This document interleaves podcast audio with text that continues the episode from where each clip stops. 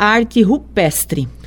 Na pré-história, o ser humano registrou acontecimentos de sua época através do desenho e da pintura nas paredes das cavernas, fornecendo importantes informações sobre o seu pensar e seu estilo de vida. Para realizar as pinturas nas paredes das cavernas, as pinturas rupestres, eles utilizavam os dedos e pincéis improvisados com tocos de madeira ou mesmo folhas. Também produziu suas próprias tintas, com carvão, sementes, folhas de plantas, sangue de animais e etc. A figura humana aparece tanto nas cenas do cotidiano como em suas cerimônias. A dança, os rituais e a caça são ações humanas mais representadas nas pinturas rupestres.